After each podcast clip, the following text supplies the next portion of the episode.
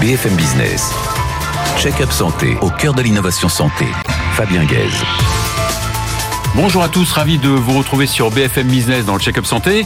Saviez-vous que chaque année, 50 000 Français étaient victimes d'arrêt cardiaque avec une chance de survie de seulement 5% Le massage cardiaque et surtout la ventilation ne sont pas toujours bien réalisés. Une société française de Besançon, Archeon, a inventé une technique de ventilation intelligente grâce à l'intelligence artificielle. Ces deux cofondateurs nous la présentent aujourd'hui. Y a-t-il un médecin généraliste pas dans l'avion, mais en Ile-de-France, dans la région la plus peuplée de France, entre l'augmentation des besoins et la baisse de l'offre médicale, trouver un médecin généraliste relève du parcours du combattant. Catherine Mangenet, de l'Observatoire régional de la santé Île-de-France, nous commente son dernier rapport et ça fait peur. Heureusement, malgré tout, les innovations en santé continuent, notamment en cardiologie, où une nouvelle technique permet de réparer une valve cardiaque sans ouvrir le thorax. Le professeur Emmanuel Messas, cardiologue à l'hôpital Georges Pompidou et cofondateur de CardioWave, nous la présente. Et sans oublier la chronique de Rémi Teston. Je rappelle aussi la deuxième édition le 17 mai des Grands Prix euh, Check-up Santé. Vous pouvez candidater sur le site grandprixdelasanté.fr. Check-up Santé, c'est parti. Emmanuel Messas, bonjour. Bonjour. Alors, vous êtes une des stars de la cardiologie française, euh, tout le monde le sait. vous êtes passé par le Massachusetts General Hospital, le Harvard Medical School. Euh, vous sévissez à l'hôpital euh, Georges Pompidou, Et vous avez confondé la, société CardioWave en 2015, je 15, crois. 2015. Hein. Alors, CardioWave, c'est une, une spin-off, c'est ça Alors, c'est une spin-off de l'INSERM, CNRS et de l'Université de Paris, maintenant l'Université de Paris Cité. On appelle l'Université Paris Cité. Alors, c'est vrai que la population euh, augmente, elle vieillit, euh, elle est maladie cardiaque avec Voilà, en, l'occurrence, on parle de la valve aortique et euh, c'est 3,5% des plus de 65 ans, c'est 12% des plus de 75 ans qui ont des problèmes de valve cardiaque. De manière générale ou sur la valve Que sur la valve aortique, ah ils calcifient leur valve. D'ailleurs, on ne sait pas pourquoi, certains vont calcifier et d'autres vont pas calcifier. Et la valve, vous savez bien, aortique, c'est la porte entre le cœur et tout le corps et tous les organes. Et donc, il faut que cette valve s'ouvre. D'accord, donc là, elle s'ouvre pas. Voilà. Elle s'ouvre pas. Et c'est pour ça qu'on appelle ça. un peu collée, calcifiée, voilà, calcifiée et rigide. Et donc la valve ne s'ouvre pas, et ce qu'on appelle la sténose valvulaire aortique. Ou rétrécissement aortique. Ou rétrécissement aortique. Alors c'est vrai qu'on peut pas opérer, euh, on peut pas opérer tout le monde. Il y a quand même quelques techniques maintenant sur certaines valves. Alors voilà. Alors initialement c'était la chirurgie cardiaque, hein, sternotomie, on ouvre, on arrête le cœur, on remplace. Après ça a été le TAVI, hein, par voie interventionnelle. Tout ça c'est des qui permet de, de, de, passer par les voies naturelles et de, remplacer la valve. voilà. Tout ça des inventions françaises. Hein. Professeur Carpentier, professeur Cribier. Mmh. Et puis maintenant effectivement beaucoup de ces patients sont âgés, ils ont plus de 80 ans et donc ils ont beaucoup de comorbidités et il faut trouver une nouvelle technique qui soit complètement non invasive. Et donc, votre, justement, cette technique s'adresse aux patients qui sont atteints de rétrécissement aortique calcifié. Voilà. Alors, l'idée. Et qu'on ne peut pas opérer. Exactement. L'idée, c'était de faire deux nouveaux concepts. Un, de ne pas remplacer la valve. On laisse la valve native. Et deuxièmement, de la réparer. Vous savez, sa fonction, c'est simplement une valve anti-reflux. Et l'idée, c'est de faire que la valve s'ouvre mieux. Et pour cela, on va faire une technique dont on va parler pour envoyer des ultrasons à l'extérieur du cœur pour améliorer l'ouverture de la valve aortique. Que c'est assez disruptif Oui, voilà, c'est deux avancées technologiques. Un, on remplace pas la valve, et deux, le fait de façon complètement non invasive, on ne rentre rien dans le corps du patient. Donc on, a, on, crée une nouvelle spécialité médicale? Voilà, exactement, mhm. parce qu'il y a les interventionnels en cardiologie, vous connaissez bien ça, et il y a les non interventionnels, et on va faire les écothérapeutiques, parce que c'est des ultrasons, mais cette fois-ci, non pas pour imagerie, mais pour guérir le patient. Ça peut être donc de l'écothérapie. On va dire ça comme ça. on va dire ça comme ça. Alors dites-moi comment ça marche exactement? Alors voilà, alors c'est une découverte faite euh, avec, en association avec euh, l'école supérieure physique chimie industrielle de Paris. La boîte est tenue par Benjamin Bertrand. Et l'idée, c'est d'utiliser des ultrasons de, haute technologie qui vont faire ce qu'on appelle de la cavitation. C'est très simple. C'est que quand, pour rendre quelque chose de liquide en, gaz, soit vous le chauffez, hein, soit vous baissez la pression hydrostatique localement. C'est quoi? Quand vous ouvrez une bouteille de champagne, eh bien, de liquide, ça passe à des bulles. Et c'est ça, la cavitation, c'est des bulles. Et grâce à nos ultrasons qu'on envoie à l'extérieur du, corps du patient, on crée ces bulles au contact de la valve, et ces bulles, en s'expandant, vont aller ramollir les portes de cette valve. Et c'est ciblé. Et c'est ciblé sur cette valve exclusivement, puisque c'est un effet on-off. Ça n'a un effet que sur le point focal sur lequel les ultrasons sont envoyés, et ça va ramollir les, les portes de la valve, mhm. et la valve va mieux s'ouvrir et améliorer donc les symptômes. Parce que je rappelle que ces patients, ils sont essoufflés, ils font des, parfois malheureusement des morts subites, des syncopes, et donc on va en insuffisance cardiaque. Ou en insuffisance cardiaque. Pourquoi? Parce que la porte s'ouvre pas. Le cœur peut être bon, mais la porte ne s'ouvre pas. Et donc il faut améliorer la fonction de cette valve, c'est-à-dire qu'il faut qu'elle s'ouvre mieux. Alors, il y a déjà quelques techniques de, qui utilisent les, les, ultrasons pour traiter, par exemple, certaines tumeurs. Oui, c'est des tumeurs. Il y, a, il y, a, des techniques sur les métastases hépatiques euh, qui fait cela, ou la lithotripsie, tout bêtement, lorsqu'on envoie des ultrasons pour les calculs rénaux. Mais là, c'est la première fois. Oui, parce qu'il y a aussi sur, le, sur, la, sur la prostate et sur le cancer du sein, la fameuse IFU. IFU, ah, IFU. Alors, le IFU, c'est, ouais. comme son nom l'indique, c'est des ultrasons à haute intensité qui marchent par la chaleur comme je vous ai dit, le premier mécanisme, et ouais. il est difficile de les focaliser. Alors que nous, on a choisi le deuxième, qui est la cavitation, qui est très focale pour ne pas se rater. C'est la valve et pas autre chose. Je vous rappelle qu'on vise le cœur cette fois-ci, mais au lieu de viser le cœur en général, on vise la valve pour que celle-ci s'ouvre mieux. C'est sûr qu'il y a plus de risques de, de... Ah, c'est certain. Donc, avec on... le, le, cœur qu'avec le, le, avec la prostate. C'est sûr. Ça, c'est sûr. Et donc, vous avez de, de bons retours? Alors voilà, on a commencé. Donc, comme vous l'avez dit, on a commencé depuis 2015. On a fait des, des, études in vitro, puis in vivo. Et puis, on a fait la première étude sur les premiers hommes. C'est comme ça que ça se passe. Bien sûr, des patients très graves, contre-indiqués à la chirurgie et au TAVI. Et on a des résultats très intéressants. Maintenant, on a à peu près 40 patients dans le monde qui ont déjà été faits. En France, en Hollande, en Serbie.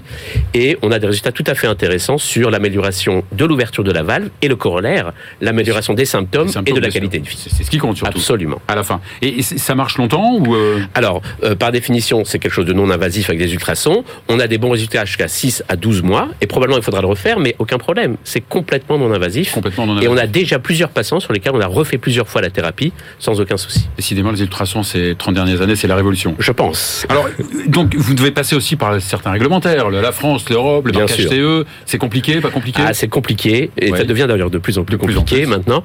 Mais on va commencer, donc on a fini ces les, ce qu'on appelle le First in Human. On va commencer l'étude CE dans un mois, bientôt, en France, en Hollande et en Allemagne. Et on espère finir cette étude vers fin 2023 pour avoir déjà ce qu'on appelle le forfait innovation, un remboursement déjà par les autorités de tutelle. Et donc commercialisé à partir de quand? Donc commercialisé vers 2024-2025. On peut imaginer que votre technique aille euh, sur d'autres pathologies ou pas? Absolument, on a déjà commencé. Euh, par exemple sur les thromboses veineuses profondes. Vous savez que des fois il y a ce qu'on appelle le syndrome post-thrombotique qui est un vrai problème de santé publique où les, les, la plupart du temps c'est des, des, femmes avec des grosses jambes, des œdèmes, voire des ulcères. Et il faut recanaliser la veine, eh bien on a commencé déjà par des ultrasons non invasifs à recanaliser ces veines profondes au lieu de mettre un stent, d'endormir les patients. On l'a fait in vitro, in vivo et on espère commencer cette étude pour le premier homme l'année prochaine. Eh bien, merci beaucoup, merci beaucoup Emmanuel Messas, euh, fondateur de CardioWave. On compte beaucoup sur votre technique. On va à présent accueillir euh, Catherine Mangenet de l'Observatoire régional de, de la santé Île-de-France au sujet d'une espèce en voie de disparition, le médecin généraliste. BFM Business, check-up santé au cœur de l'innovation santé. Catherine Mangenet, bonjour. Bonjour. Alors vous êtes euh, sociodémographe à l'Observatoire régional de la santé, euh, euh, l'Institut Paris Région. C'est quoi exactement ce, cet institut? Cet Alors, observatoire? Alors, euh, l'Observatoire régional de santé, c'est un des observatoires régionaux de santé, comme il y en a dans chaque région euh, de France. Euh... C'est la question, la question parce qu'il n'est pas assez connu. Dommage, il mérite d'être plus connu. oui, oui, ouais. il mérite d'être connu parce que ce ouais. qu'on fait, c'est vraiment, vraiment très bien. Bien sûr. Euh, donc, c'est un des observatoires régionaux de santé euh, de, de, de, chaque région de mm -hmm. France qui a une mission. Nous, nous, on a une particularité, c'est qu'on est adossé, enfin, on est un département autonome de l'Institut Paris Région, qui est l'agence d'urbanisme de la région Île-de-France. Euh, mais nous, notre département autonome, on a comme mission, euh, c'est une mission de service public, hein, on a comme mission euh, l'observation et le décryptage des questions de santé de la population francilienne, des disparités territoriales, des disparités sociales. Quelle région la plus peuplée de France, non l'île de France Qui est la région la plus peuplée, de, France. On a 18% de la population de France qui habite. C'est vrai que vous établissez des rapports plus qu'intéressants hein, sur le tabagisme chez les jeunes, le VIH, le parcours des infirmiers, l'espérance de vie chez les femmes hyper, hyper intéressant. Et vous avez sorti un, rapport sur euh, l'accès des franciliens aux médecins généralistes. Et là, c'est là que ça se gâte. C'est vraiment la catastrophe, non? Le rapport, euh, mmh. le, le, rapport présente les solutions. Le rapport présente, présente les, solutions. les, solutions. Mais le constat est assez quand même. Euh... Le, le, constat au début, on est ouais. plutôt dans une dynamique défavorable euh, en, en Ile-de-France comme, comme, ailleurs en France. Donc d'habitude, on, on, targue un peu la région d'être euh, privilégiée. C'est vrai qu'en termes de, de, dotation en médecins généralistes, c'est pas forcément le cas. Donc la région Île-de-France connaît des difficultés d'accès aux soins comme les autres régions. Puis, de non, France. mais surtout qu'il y a deux, deux, deux, choses qui vont dans, dans deux sens différents différentes. Il y a d'une part le, le, le besoin de, en soins qui augmente et l'offre médicale qui est en baisse. Exactement. C'est bien ça. Oui. Et euh, Et puis il n'y a pas, on parle du nombre de, médecins généralistes, on est mais il n'y a pas que ce chiffre du nombre d'habitants qui compte. Non, il n'y a, ni le, chiffre du nombre de généralistes, ni le chiffre du nombre d'habitants qui compte euh, tout seul. Mhm. En fait, c'est deux dynamiques qui vont en sens euh, inverse, c'est-à-dire qui vont faire empirer la tendance. Euh, il y a mhm. effectivement les effectifs de médecins généralistes libéraux qui diminuent d'année en année quand même en Ile-de-France. Il y a effectivement le temps d'activité par médecin qui diminue, également, euh, comme euh, c'est une tendance générale dans la société mhm. française et également chez les médecins. Euh, il y a le temps d'activité en, en, médecine générale de ville, c'est-à-dire en libéral. Mhm. Les médecins sont de plus en plus enclins à avoir des pratiques d'exercice mixte. Donc un petit peu dans un cabinet libéral, un peu dans la recherche, à mi-temps dans un établissement hospitalier. Donc tout ça fait que... Et puis surtout les médecins vieillissent.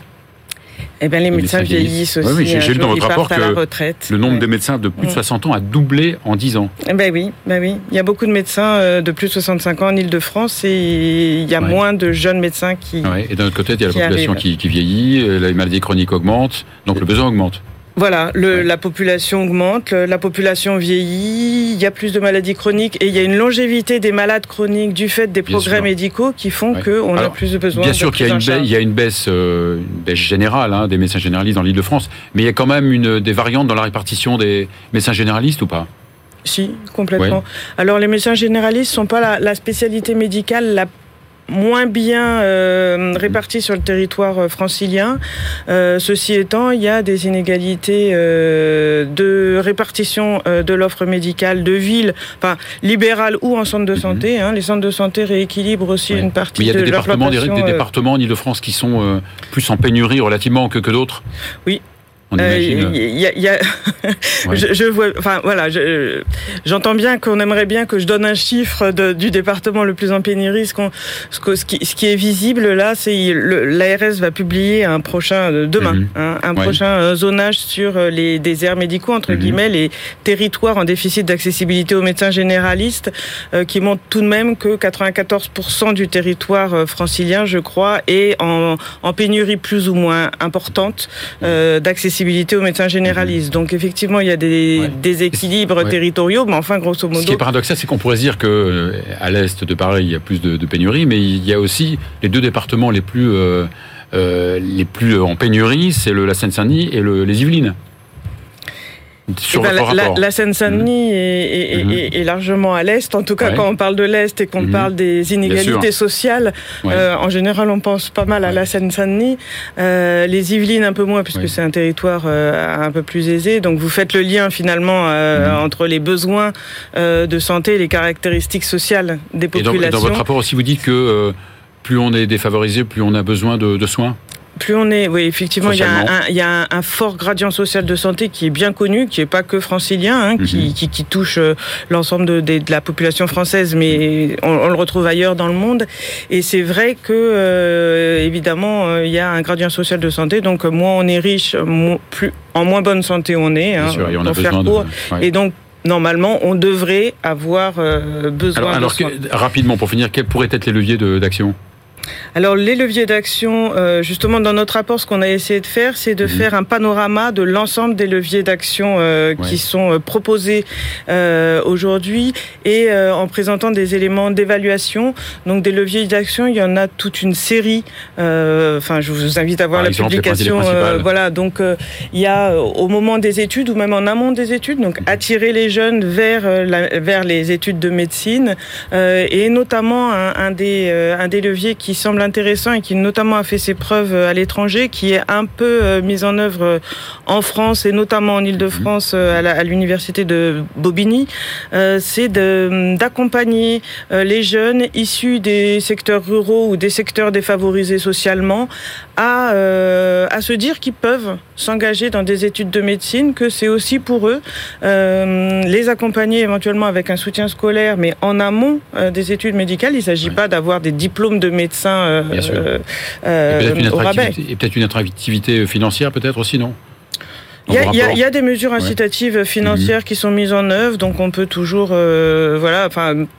Euh, ce matin, j'étais euh, à un, enfin, un, congrès de l'URPS médecins sur justement la démographie médicale. Effectivement, il y a des propositions de revalorisation des différentes aides qui sont qui sont demandés. Mhm. Euh, euh, ce qu'on voit aussi, c'est que quand même sur le lieu, le choix du lieu d'implantation mhm. euh, des, des, médecins euh, en Ile-de-France et ailleurs, ce qui compte euh, beaucoup, euh, donc c'est ce qui va mhm. jouer sur la répartition territoriale des médecins en, entre les, les, les, les, déséquilibres régionaux. ce qui compte beaucoup, c'est les attaches familiales, c'est les attaches, c'est les conditions, la qualité du cadre de vie et pour le médecin, mais aussi pour le conjoint, pour les enfants, pour voilà. Donc c'est l'accès aux services publics, etc. Parfait, merci, merci beaucoup. J'invite euh, d'ailleurs tout le monde à, aller sur cet observatoire régional de la santé. C'est super intéressant. Merci beaucoup euh, Catherine Mangenet. On va laisser la place à, la chronique de Rémi Teston, directeur de Buzz e-santé. BFM Business, check-up santé au cœur de l'innovation santé.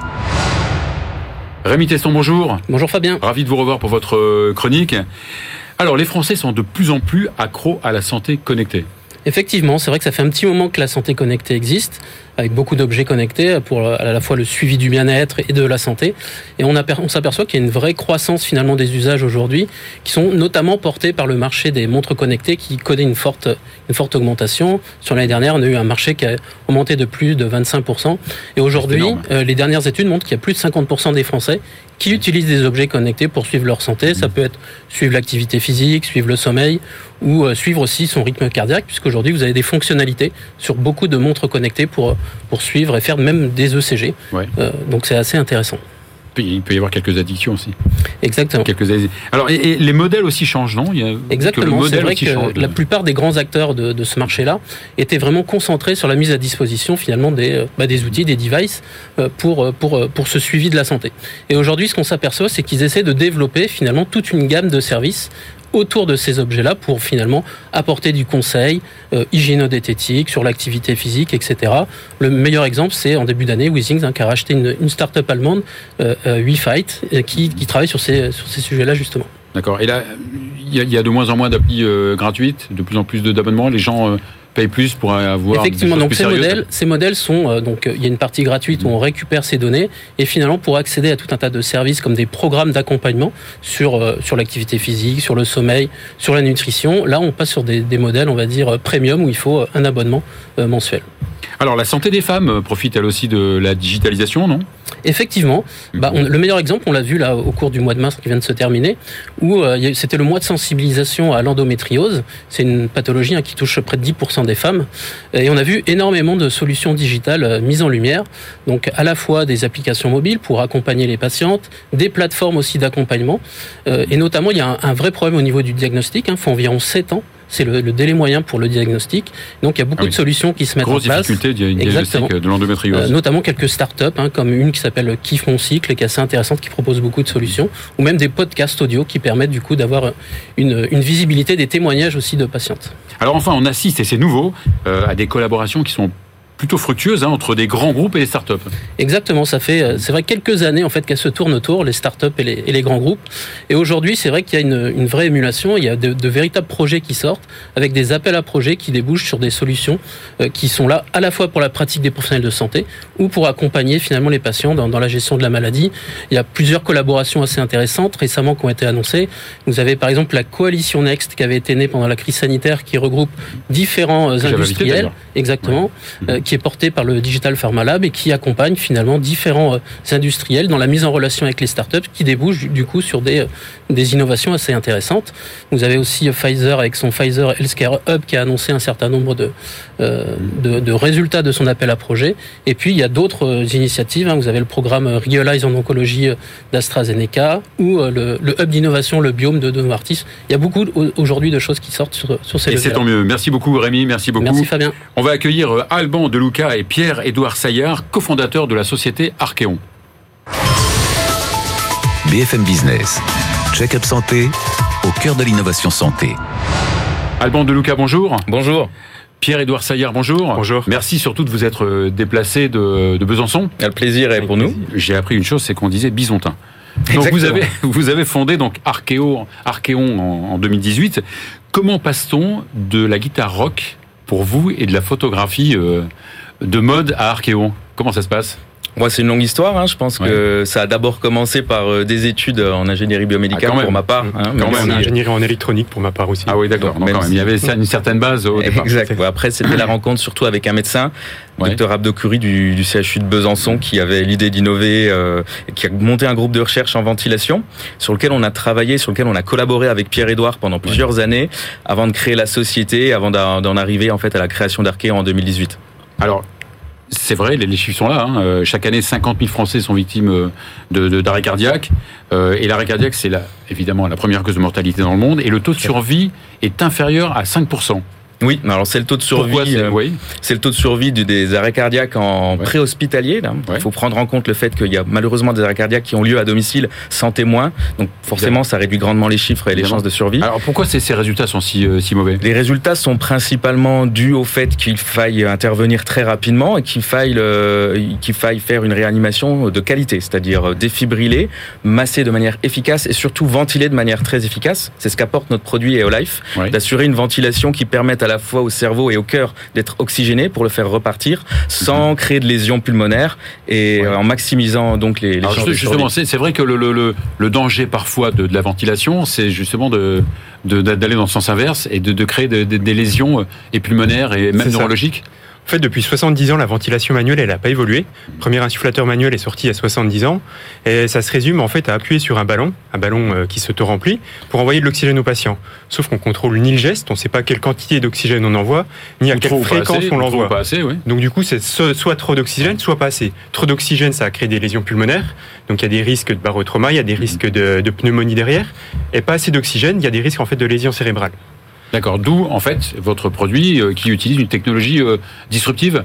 Exactement. L'idée, c'est de venir mesurer ces débits d'oxygène en temps réel, de les grâce à interpréter. l'intelligence artificielle. Ouais, grâce Ouais. à un capteur qu'on positionne sur le masque à oxygène et qui va Ouais. mesurer du coup la manière dont on administre ces- cet oxygène au Mhm. patient.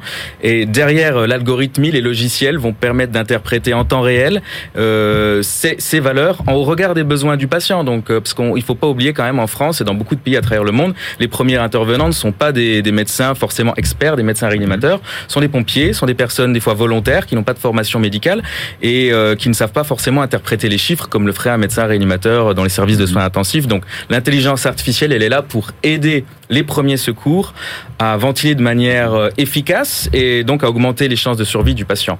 On peut on peut imaginer que ce, ce, ce produit soit au même titre que le défibrillateur euh, présent un peu partout. euh. En fait, pour nous, c'est vraiment l'idée à terme, c'est de devenir un, un standard en fait dans la réanimation cardiaque.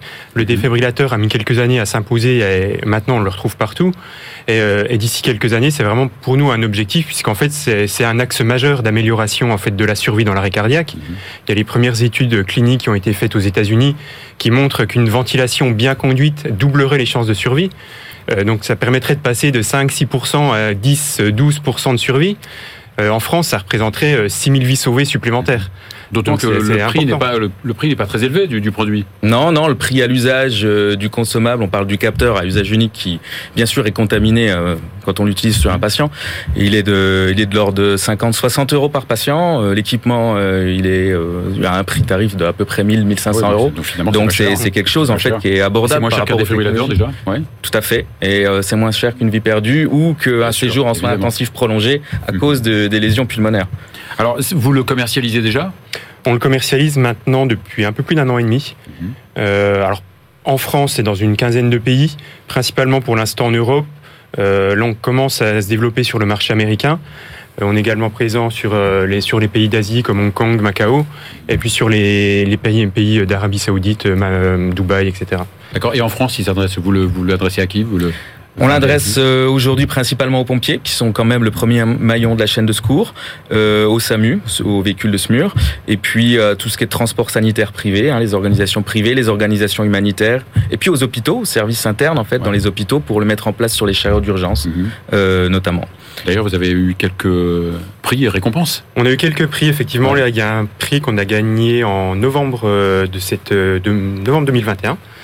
Euh, C'est un prix en fait qui nous a été remis par la Fédération nationale des pompiers de France, euh, donc à Marseille. Euh, c'est un prix en fait pour nous qui est, très, dire si le très produit est important. utile. Ouais. C'est ça, puisqu'en fait, il nous est remis par les utilisateurs euh, qui Ouais. voient en fait un réel intérêt à ce produit. Mhm. Et, et c'est en fait c'est un, un prix vraiment très symbolique pour nous. Et, et derrière, on a aussi également eu en fait un prix au niveau de, de l'INPI euh, qui récompense aussi l'innovation dans le sens aussi développement de la propriété intellectuelle et du développement technologique qui est Qui est important derrière. sur ce produit. Donc Ouais. euh, ouais, il y a, on a eu pas mal de prix sur ces Et dernières vous venez années, de ouais. faire une levée de fonds, c'est ça?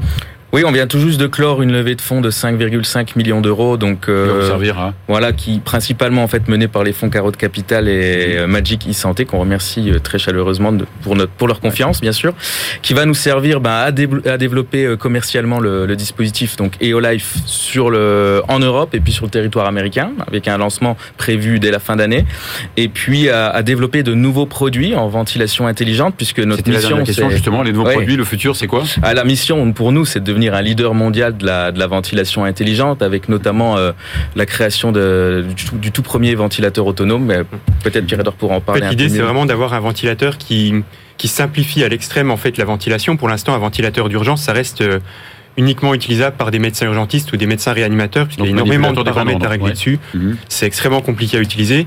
Pour nous, c'est en fait d'arriver comme avec EOLife, à avoir un produit où le, le secouriste branche le ventilateur, euh, appuie sur Start, euh, on analyse directement en fait les besoins du patient et le ventilateur s'adapte derrière, s'autorégule pour ventiler et envoyer uniquement en fait ce que ce que le patient a besoin.